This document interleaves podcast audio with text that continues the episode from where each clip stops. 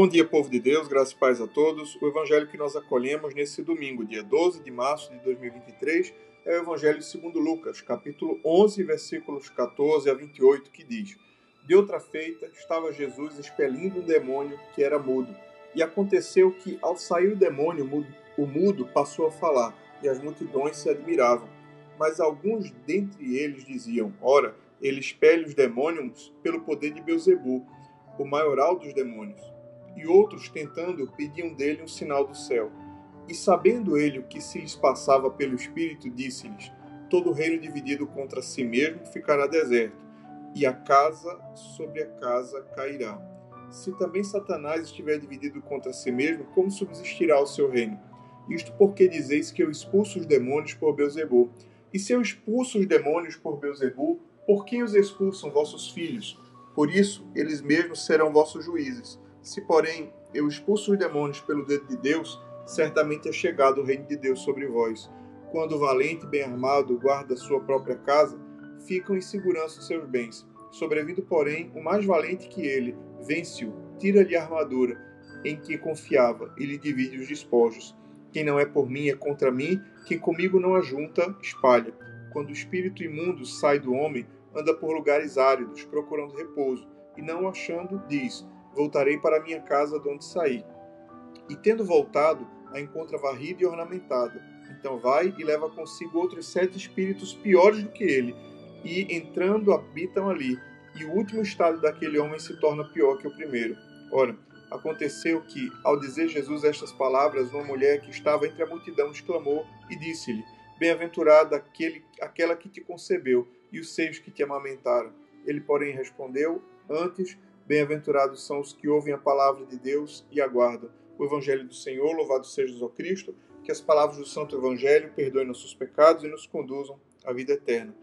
Nesse domingo, a Igreja solenemente nos convida a meditar esse Evangelho que fala sobre uma grande polêmica entre alguns religiosos e Nosso Senhor Jesus Cristo.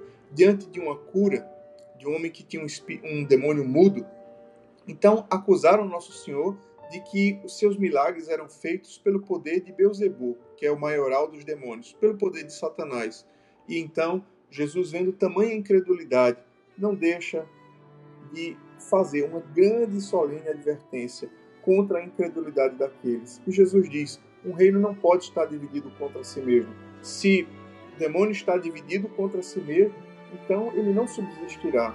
Mas se alguém que entra na casa do mais valente, e aqui o que nos parece é que esse evangelho nos fala que esse homem valente é o próprio demônio. E Jesus é o mais valente, que entra e lhe tira os bens e reparte os despojos. Jesus é esse que veio para destruir as obras das trevas. Mas aqueles que rejeitam a luz e preferem as trevas, então eles ficarão à mercê de toda sorte de inconveniências e toda sorte de maldade no reino espiritual.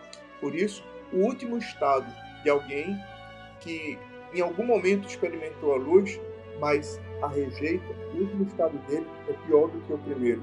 Jesus faz uma solene advertência contra a grave incredulidade. E não é apenas uma incredulidade, é uma incapacidade de, de crer e, ao mesmo tempo, uma revolta contra a revelação de Deus. Não é somente uma incredulidade, é uma incredulidade de tal ponto que eles atribuíram ao demônio uma obra feita por nosso Senhor Jesus Cristo.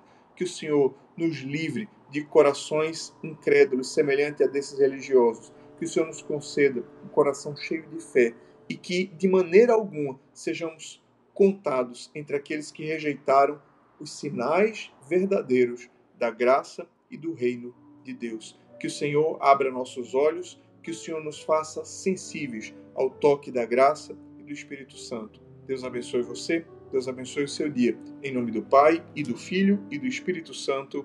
Amém.